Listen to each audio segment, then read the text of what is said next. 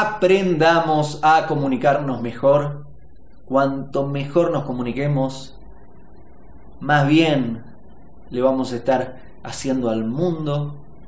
Y dejemos de ser unos bullying, unas personas ahí que están molestando a otros. Un tip para lograr esto es cómo llamas al otro. Cada persona tiene un nombre y el nombre de cada persona representa el primer filtro a través del cual el alma cobra forma en el cuerpo de la persona. Quiere decir mucho respeto.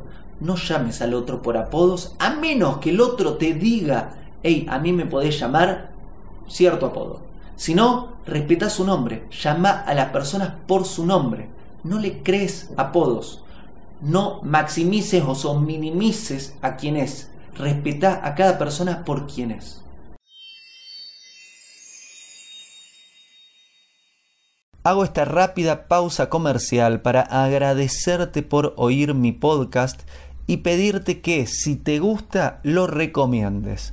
Si te gustaría adquirir alguno de mis libros, podés encontrarlos en su formato físico y digital en Amazon y en su formato audio en Audible.